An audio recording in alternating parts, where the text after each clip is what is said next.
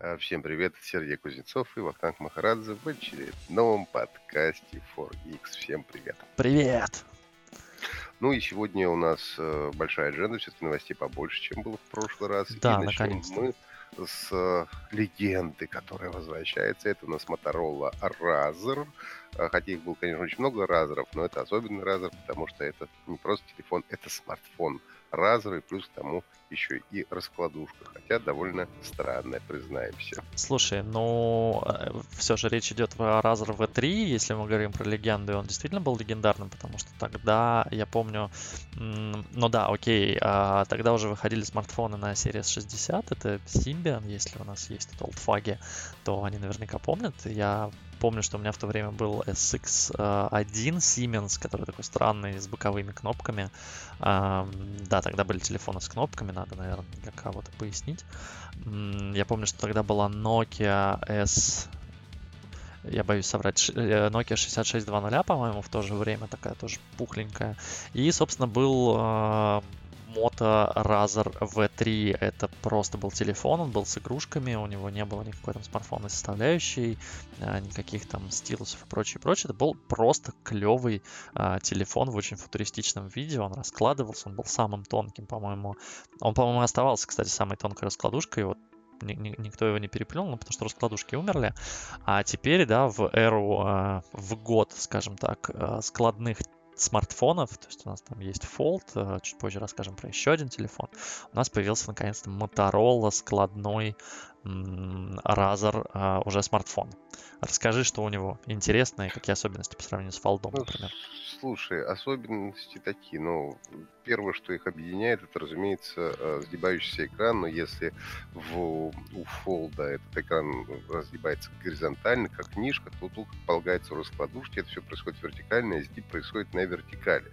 И все бы хорошо, и все это довольно красиво и элегантно, но, а, ну, по моему мнению, в принципе, это же такие ну, передовые смартфоны, да, с передовыми Да. технологиями, инновационные, которые, разумеется, стоят больших денег, просто потому что ну, гнущийся экран это дорого сейчас, потому что такая технология есть не у многих, а, и это, ну, типа, это все круто.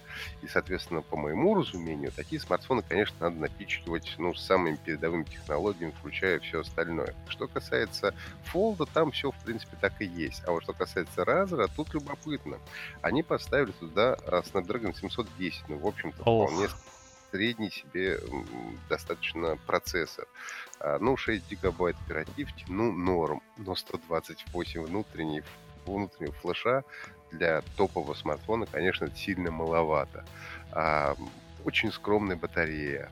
А, И все это будет стоить полторы тысячи долларов, а уже сегодня, по-моему, уже европейские цены тоже э, озвучили, то есть это полторы тысячи, как бы, это в минималке, а там где-то в Европе будет еще и 1600 там евро. В результате, Ау. то есть стоить он будет каких-то совершенно, ну, невменяемых денег, естественно. А, э, что понятно, потому что это штука инновационная, клевая и так далее. Но тогда зачем покупать смартфон? А камера у него вообще чуть ли не одинарная. Так вот, на секундочку, да? Да, камера не одинарная, и я так понимаю, что она же и селфи... Нет, есть фронтальная, есть фронтальная, вру. Но Но- при но открытии только работает, да. Но все равно, то есть крутого в этом смартфоне, признаемся, только форма старого разера и, соответственно, э, гнущийся, сгибающийся экран. Все остальное, ну, как бы так себе. И покупать вот это вот все остальное так себе, что кроме сгибающегося экрана за полторы тысячи долларов, тут, конечно, можно почесать репу, потому что, ну, за те же условные, ну, правда, конечно, фол стоит дороже. Фол стоит уже две с половиной, Да. да. Но, тем не менее, я не уверен, что на него найдется много желающих, но, с другой стороны, такой смартфон, в общем-то, и не рассчитан на большое количество желающих. Слушай, ну это скорее дань, наверное, действительно легенде. Те, у кого был Razer в начале, начале нулевых, в середине нулевых, а, они наверняка захотят. Я не знаю, у меня не было разра, и как бы я вот смотрю на этот, и мне вот прям хочется. Я не знаю зачем, честно. То есть я вижу очень много минусов у него. То есть мне не нравится то, что его нельзя погружать в воду. Для меня это часто основная причина, почему я там не пользовался айфонами до последнего времени. А, то есть у меня там всегда были телефоны Sony, их всегда можно было погружать в воду, ну там чуть ли не с самого первого, не самый первый, ну ладно, не, не с первой Xperia, но тем не менее. А, но последние там лет 7-8, как бы для меня телефон, который нельзя погружать в воду, это а, зачем вы это сделали? Тут нельзя, так же как и Fold, ну понятно, там складной экран, механизм, все сложно. А, мне не очень понятно, зачем у него вот этот маленький экран. Ну, то есть, да, ясно, что там в складном... Ну, как бы в оригинальном разре это было оправдано. У тебя действительно там были всякие уведомления об смс-ках и звонках, никаких мессенджеров тогда еще в помине не было. А, и ты смотрел часы, там был микроскопический экранчик, вот, и он был прикольный. Тогда у всех раскладушек был этот экран. Здесь этот экран маленький, прямоугольный, полистать на нем соцсети, скорее всего, ты не сможешь. Клавиатурку, если ты там откроешь, она перекроет, скорее всего, весь вообще экран. И даже там ответить в условный Telegram, WhatsApp ты не сможешь. А видео на нем смотреть, я так понимаю, что вообще не подразумевается по крайней мере, не вижу, чтобы это было. То есть ты можешь на нем музычку запустить, а, можешь, я так понимаю, прочитать просто уведомления, посмотреть на время, погоду и все. То есть это такая очень урезанная версия экрана, ну то есть в фолде, который в фолде, а, который я у тебя держал, который ты сам, которым ты сам сейчас пользуешься, в нем все же этот экран функциональный, то есть ты на нем все же можешь и, и что-то посмотреть, и фотографии сделать. Это по сути полноценный телефон, не обязательно его открывать. Здесь, если ну, ты да. телефон не открыл, то пользоваться им невозможно. С другой стороны, в сложенном состоянии это как бы очень маленький а, смартфон. Я не очень понимаю, честно, пока какой он там по толщине. Ну, подозреваю, что он большой, наверное, такой же, как ну, конечно, потому что толстый. механизм... Да, он будет толстый, но тем не менее это такой квадратик. А, все же не прямоугольник, который раскладывается в огромный квадрат, а это маленький квадратик, который раскладывается в высокий, скажем так, прямоугольник не знаю, спорная история, но я рад, что вообще хоть кто-то, кроме Samsung и Huawei, пошел в эту историю, и рад, на самом деле, что пошла Motorola, у которой очень давно не было интересных новинок. Я посмотрел, кстати, европейские цены 1680 евро. Евро, да, это с ума сойти. То есть это почти там под 2000 долларов там плюс-минус. Поэтому, конечно, ну, сильно кусающаяся история, в общем, с телефоном, раскладывающимся в э, смартфонах. Хотя, в любом случае, хорошо, интересно, молодцы, что сделали. Может быть, у них все произойдет, кстати, как произошло с Huawei, если уж мы заговорили про Huawei Mate который буквально запустили э, в Китае в, тоже в конце недели, его тут же смели сразу же, потому что, несмотря на то, что стоил он тоже совершенно бешеных денег, у него стоимость на старте была порядка, ну, почти 2500 долларов, вот, но так как понятно, что история нишевая, их выпустили мало, ну, а в Китае это людей много, и богатых людей, судя по всему, очень много, и сейчас, говорят, продают по 8,5 тысяч долларов на местных всяких Авито, на, на китайских, все это, и следующий завоз обещают лишь 22 ноября, ну и тоже, скорее всего, их будет не очень много. Слушай, ну, а, цена на самом деле понятная. Я помню, когда запускался, если ты помнишь вообще это, а, когда запускался проектор Sony, который вот этот вот, а, как назывался, ультра, ультракороткофокусный проектор, где там можно было пальцами водить по стене, и у тебя, значит, он считывал это все. Их выпустили вообще там что-то около, там, я не помню, там то ли 100 штук, то ли вообще там чуть, ли не 50 штук. И они сказали, что, ребят, он будет стоить дорого по одной простой причине. Детали для этого проектора мы делаем эксклюзивно под этот проектор. То есть мы, у нас нечего взять, мы не можем взять что-то другое и воткнуть в него.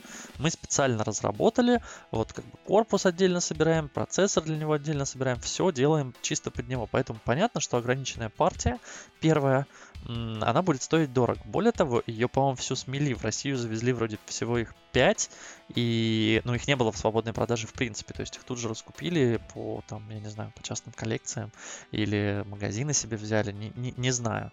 А с телефонами та же история. Ну, то есть это складной экран, который явно сложно произвести, и пока компании просто тестируют и смотрят вообще спрос.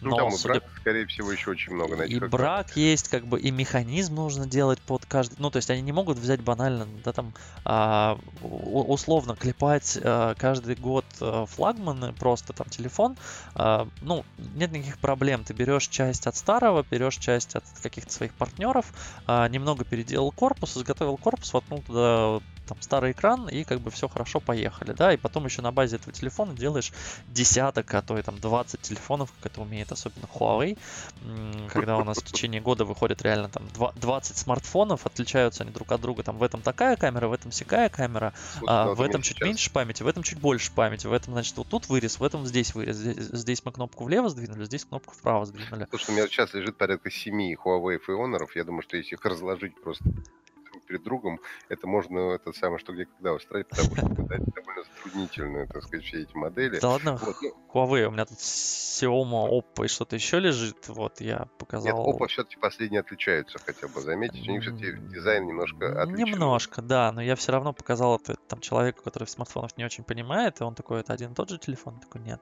Такой, это одна и та же марка? Я такой, нет, это вообще разные марки, разные телефоны.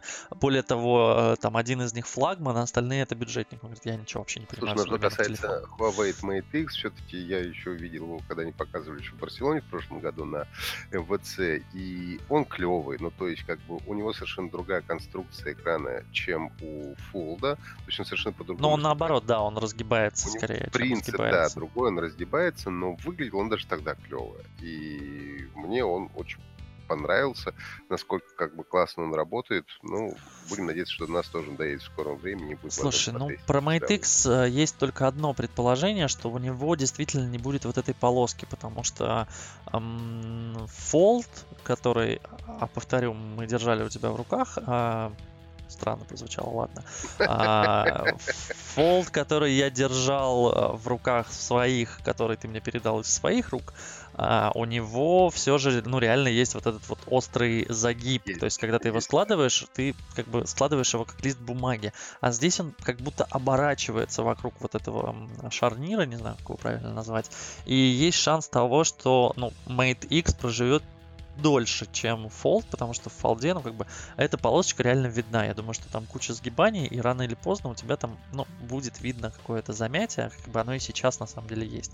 Здесь, так как это все же разгиб я не знаю, как это назвать, разворачивание, разгибание, и когда ты его складываешь, он как бы оборачивается вокруг этой штуки, возможно, не будет. А возможно, наоборот, на этом месте образуется какой-нибудь пузырь, ну и тоже он будет виден, и, собственно, эта складка будет видна.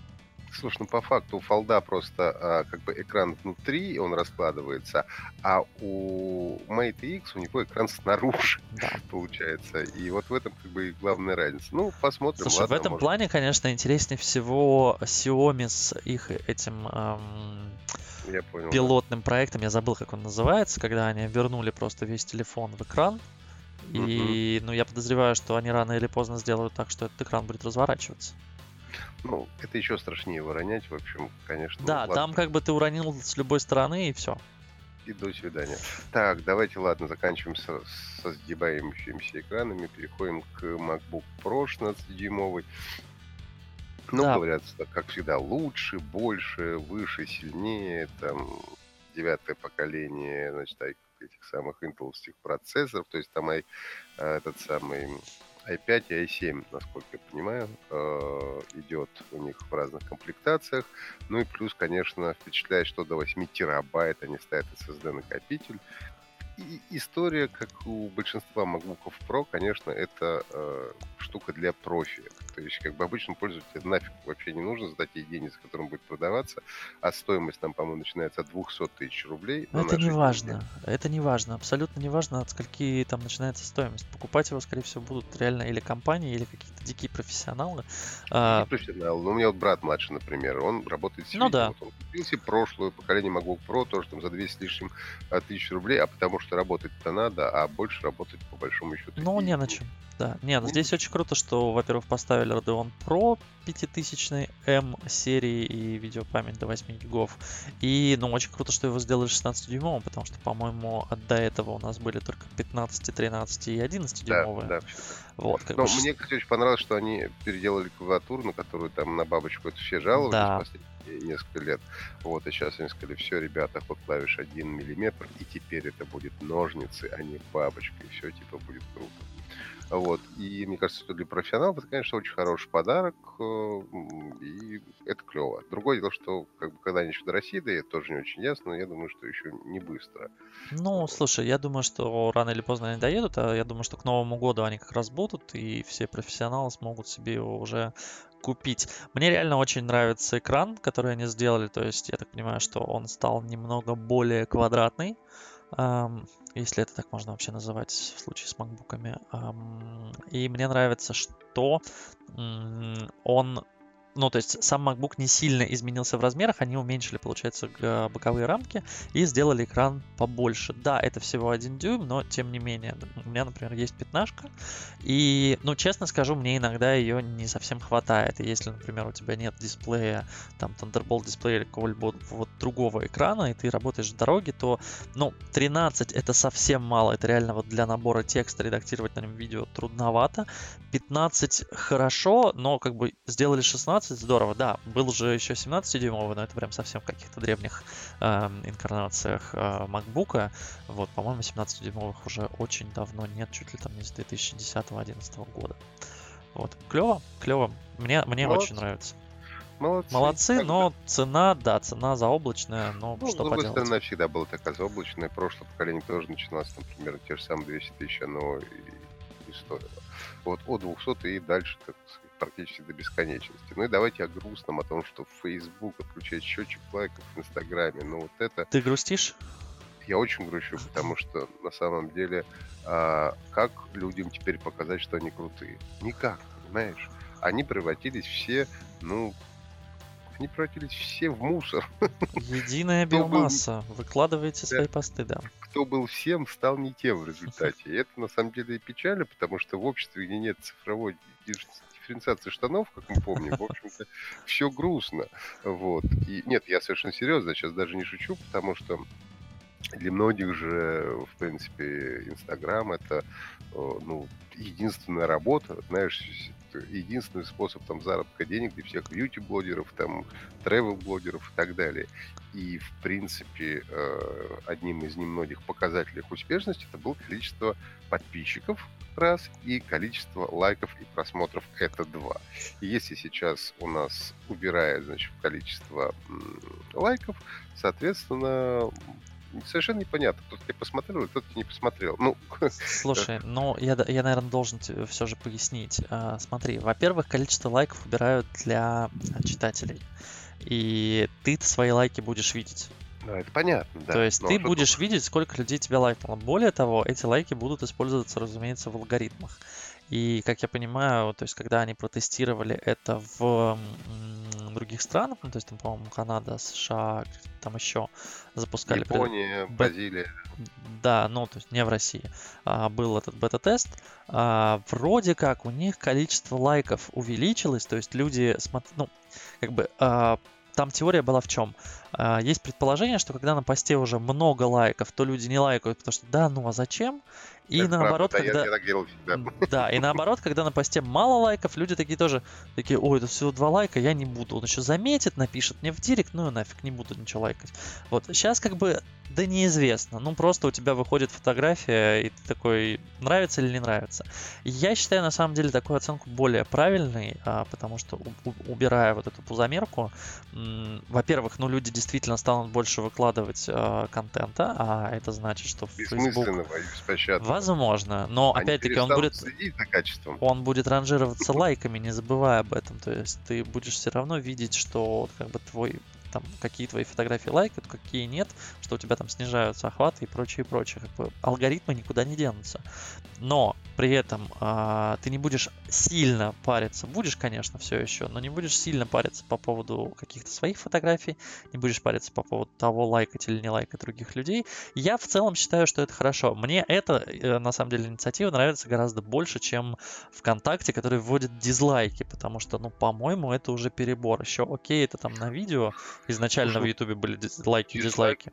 Дизлайков хочется, конечно, их очень не хватает вообще в Фейсбуке, например, в том же самом.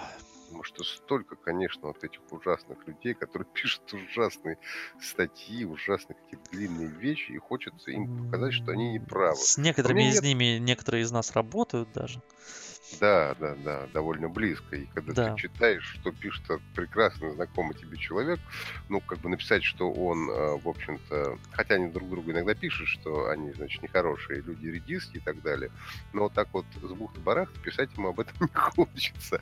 А если была возможность дизлайкнуть, я бы просто бы дизлайкнул. Вот такая, ну, ну достаточно... ты можешь сейчас поставить возмутительно. Ну, мне в Фейсбуке не нравится вот эта, на самом деле, дифференциация лайков, потому что там в основном все позитивные, знаю, кроме парочки. Ну, там, там сердитый мужик. Там сер- сердитый такой, да, есть, значит, грустный, есть сердечко и прочее, прочее. Не знаю, мне инициатива Инстаграма нравится, я очень хочу посмотреть, как это заработает в России. Слушай, если это хоть как-то повлияет вообще на все накрученные там аккаунты, и они перестанут закупать лайки, и они умрут, я буду только рад, честно. Слушай, я нет, потому что я еще не успел себе накрутить аккаунт, я еще лайков не купил даже, понимаешь, ну, вот. не купил, и тоже отменяет. Ну, ну, грустно же, согласитесь. Ты так Буду... и стримером не успеешь стать. Я такой еще никем уже стать не успею, да. Скорее всего, так все оно и будет. Ну, в общем, Баба Яга против. Я, понимаешь, я теперь еще более аккуратно буду лайкать. Если раньше я не лайкал тех, у кого много лайков, и с удовольствием лайкал тех, у кого мало лайков, потому что я поддерживаю тех, у кого их мало, то сейчас вообще никого не буду лайкать. Если у вас мало лайков, пишите Вахтангу, он вас обязательно лайкнет. Вот, это другое дело. Так я обязательно сделаю. Вот. Что там с Яндексом? Слушай, ну Яндекс на прошлой неделе, они собрали, значит, устроили презентацию в Москве, причем народу было гораздо меньше, чем я ожидал, честно говоря. И они отмечали 15-летний Яндекс Карт, то есть рассказывали, как они сервис сделали, как это все начиналось, как это все вообще непросто было, и что у них, в общем, в результате получилось сейчас. И надо сказать, что сейчас получилось, ну, довольно неплохо, потому что они э, обновили карты, они туда, значит, обновили раздел транспорт. Ну, то есть, по сути, если помнишь, было отдельное приложение. Да, был Яндекс Транспорт, они которое, ввели его в карты. Как-то ни туда, ни сюда, а они ввели ее прямо в Яндекс карты и включили такой большой, как бы этот самый, э, в большое, что называется, приложение. Что мне понравилось, что сейчас на одном экране, когда ты строишь маршрут, то он тебе показывает маршрут на машине, на каршеринге, на общественном транспорте, на такси, на велосипеде, пешком. То есть ты, в принципе, можешь любой из этих маршрутов прямо посмотреть, сколько, ну, как бы это О, прикольно, да, каршеринг стали показывать, это хорошо. Вот, совершенно верно, да, потому что каршеринг мы сейчас а, много пользуемся. Плюс там они сделали забавную штуку, они предложили в приложении прям снимать дорогу, по которой ты едешь, и таким образом они формируют видео маршруты. То есть через какое-то время ты сможешь просто э, посмотреть на видео тот маршрут, который тебе нужен. То есть они будут каким-то образом склеивать, ну, все эти видео, которые от разных пользователей они будут получать. Соответственно, когда ты будешь строить маршрут, не знаю, дома доработать, то в теории он тебе сможет показать видео, как тебе... Ох, есть только большой вопрос, как они будут поступать с э, всякими пользовательскими данными и, ну, качество картинки, то есть там, как ты знаешь... Ну, они нет, у них там э, оговорено, что ты для того, чтобы снять, ты обязательно должен закрепить смартфон на, ага. на штативе, то есть он, ты с рук не можешь снимать. Вот, и тогда в приложении ты включаешь запись вот своего маршрута, по которому ты едешь. Это вот. интересно, ну, да. Хотя непонятно, чем это отличается от условно тех же карт Google, в которых ну, как бы ты можешь пройтись по этому маршруту и посмотреть. Пройтись, проехать не можешь, понимаешь, ехать. Не, ну проехать. А, ну что это долго, долго мотать, да. Но тебе чаще всего нужно как э, посмотреть вообще, как там поворачивать и как там устроена ну, дорожная да. обстановка. Как ну, бы я не думаю. Больше... Меня больше порадовало, что они все-таки сделали вот э, все маршруты на одном экране. Да, все маршруты это хорошо. Все маршруты это хорошо. велосипед и все на свете. Так что вот молодцы с 15-летием. В общем, много лет. Молодцы. А, у Гугла тоже есть небольшое обновление а, для Android, точнее для мобильных браузеров. А, теперь, если сайт долго загружается, Google будет показывать специальную иконку, то есть вы кликаете из поиска, например, на какой-то сайт, и если он долго грузится, Google показывает, что, извините, да, этот сайт грузится долго. Будет показана такая заглушка. Для чего это нужно? Ну, во-первых, показать людям, что сайт загружается долго и, возможно, стоит подождать. Если сайт грузится быстро, то у него будет зеленый индикатор, как бы все будет мгновенно загружаться, и это опять-таки будет повышать сайт ранжирования в поиске, потому что Google сейчас очень, как и Яндекс, нацелены на мобильную оптимизацию сайтов, и если у вас не оптимизирован сайт для мобильных э, телефонов, то нужно поскорее это сделать. Соответственно, люди теперь не будут думать, что сайт умер или он не работает и вообще почему так долго. Google будет показывать нет, действительно все так, он загружается дольше обычного или просто долго. А, там несколько разных категорий. Они вроде собираются это вести уже в этом году, но пока что непонятно. Пока непонятно, когда это появится. Я считаю, что функция удобная и полезная. С другой стороны, а, владельцы сайтов с медленными, точнее, владельцы медленных сайтов довольно явно не будут.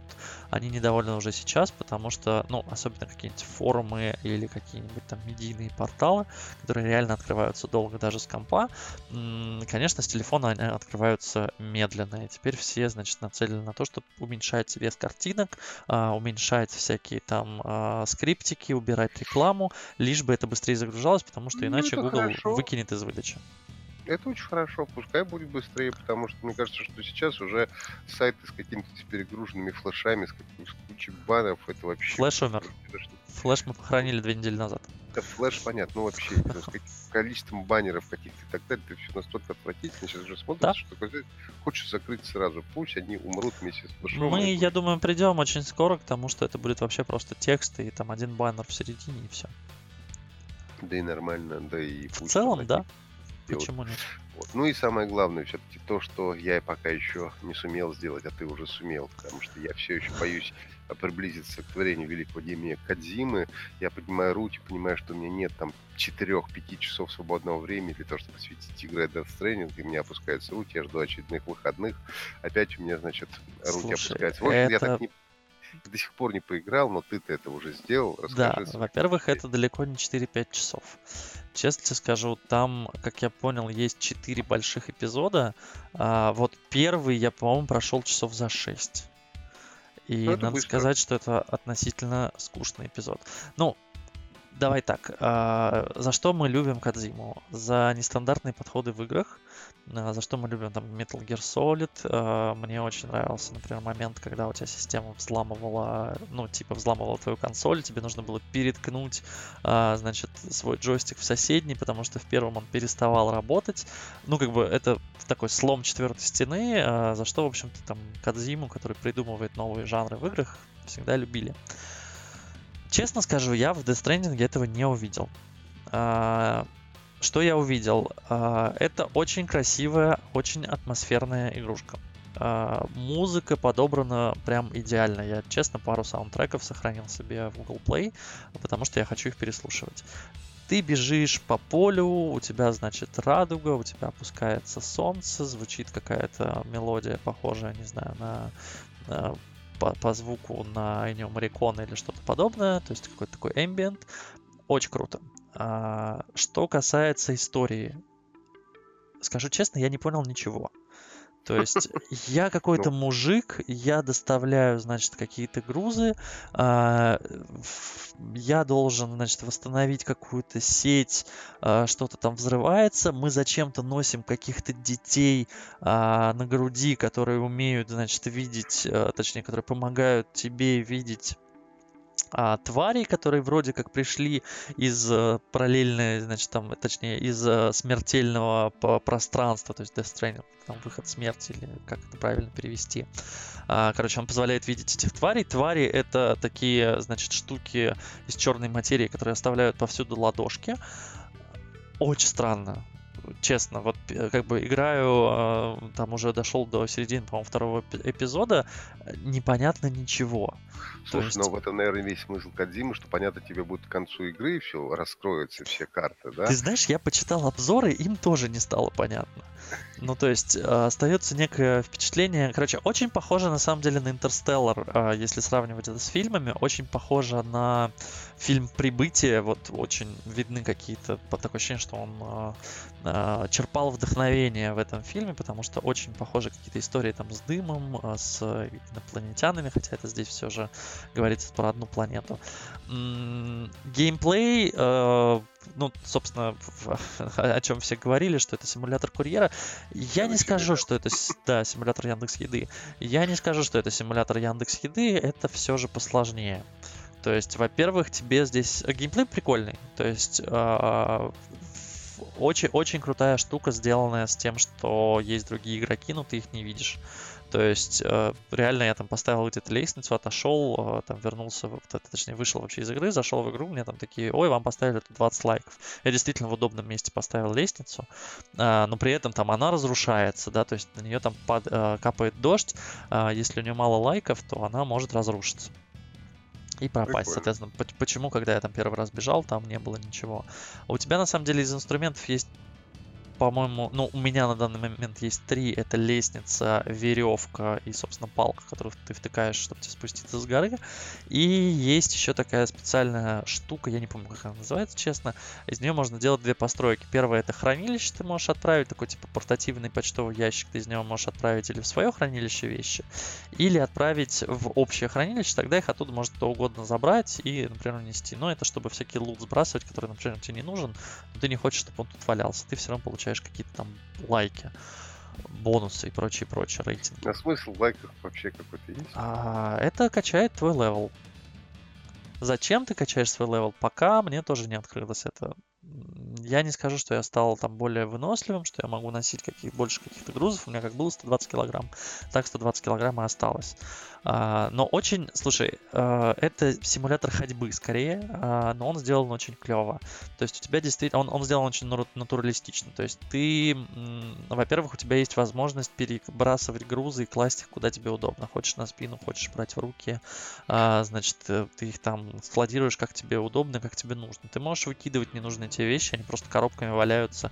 На самом деле, если там, ну, чуть дальше от начальной локации отходишь, видишь, что там валяются какие-то брошенные грузы, то есть явно это ходили люди, им это не нужно было, они поняли, что там у них перевес, им тяжело, например, бежать, они выбрасывали. А реально тяжело бегать, если ты нагружен, то есть тебя постоянно валит то в одну сторону, то это в другую. Я видел, да, я когда смотрел же на, господи, на Игромире, когда Кадзима приезжал, я же был угу рисухи, они показывал 45 минут геймплея. В принципе, я себе представляю, что там, э, когда ты слишком перегрузился, даже тебя шатает из стороны в сторону и так далее. Что там, конечно, именно этот э, симулятор ходьбы выполнен довольно подробно. Да, и, в общем, очень, очень чемодан это, это твой, собственно, главный вообще и есть друг, не знаю. В принципе, да. Но у тебя не чемодан, у тебя такой, типа, не рюкзачок даже, а такие, типа, рельсы на спине, на которых ты носишь всякие коробки. А, не, симулятор сделан очень круто. То есть тебе там реально сложно взбираться в гору, там легко сбегать с горы, он там даже бежит, падает. Значит, э, очень реально это все сделано. То есть, э, почему, например, э, сложно эту игру смотреть, э, то есть там смотреть э, let's play будет проблематично, потому что, ну, это реально надо чувствовать. То есть ты вот только джойстиком, который вибрирует у тебя в руках, можешь почувствовать, насколько это тяжело сбегать, например, с горы, когда тебе надо вовремя затормозить, потому что иначе он упадет, а если ты падаешь, то ты теряешь грузы. А, честно, я не очень понял а, историю с а, врагами потому что я попал как-то вот к этой твари, то есть он, он их действительно видит. А, да, с ребенком непонятная история абсолютно, потому что, ну, заявляется, что это там дети от некроматерей, они якобы, значит, способствуют тому, чтобы обычные люди видели а, ну, да, ну, видели да, этих тварей, но при этом у нашего персонажа и так есть там какой-то уровень э, Doom, а, который позволяет ему видеть, он зачем-то подключает ребенка еще к себе, значит, ходит с ним, а ходить с ним довольно геморройно, он при каждой фигне стрессует, если ты начинаешь бежать там или что-то там уворачиваться или падаешь, он начинает, опять-таки, у него повышается уровень стресса, и тебе надо, блин, его укачивать, то есть ты реально стоишь как дебил и трясешь джойстиком, потому что так заложено, а, ты, значит, открываешь, открепляешь его от себя, и затем уже в реальном мире ты должен трясти медленно джойстиком, укачивая его, чтобы он, значит, там заснул в этой своей капсуле. Ну, согласись, довольно странно. Ну что ж, ну... Кадзима, Дон- гений, гений. гений, Вот. а, с врагами, говорю, я столкнулся пару раз. А, это черная субстанция. а, она меня поглотила. Она меня, ну, точнее как, она заполонила все вокруг. А, она меня такая, значит, начинает пинать, и я просто падаю. А, я вываливаю все грузы. Я, значит, стою их тут же подбираю и потихонечку от нее ухожу. Да, в ней тяжело идти. Выглядит это как будто просто разлив нефти. И за мной эта фигня бегает. Страшная музыка. Дэмэджа никакого не наносится. Я не умираю. Более того, как бы про героя там изначально рассказывают, что он возвращенец, он тот, кто может не умирать, типа возвращаться с того света каждый раз. Вот, Поэтому. что ты вот сейчас ты спойлеришь всем? А, это Люди вот спойлер, да? Конечно, спойлер. Вот я, например, еще не начал Блин. играть, а ты мне уже начинаешь спойлерить. Ну нафига? Все, Прости, пожалуйста. Прекращай вот эту гадость. Давайте все скажем, ай-яй-яй, Сережа. Но это первый эпизод, на самом деле, я тебе только рассказываю. Это первые, Хорошо. наверное, пару часов игры. Но больше не рассказывать. Теперь, кто а, заинтересовался и любит гения Кодзиму, тот пойдет и поиграет. Все остальные... Да, но игрушка, да- да- давай так, игрушка красивая, но для меня скучная. И реально я очень не люблю смотреть все кат-сцены, а тут их надо смотреть, потому что иначе вообще ничего не понятно. Я сначала пытался просто пробегать, пропускать, а к какому-то моменту, когда напротив меня, значит, там стоял какой-то мужик, что-то мне начинал объяснять, и я такой, подожди, а вообще кто?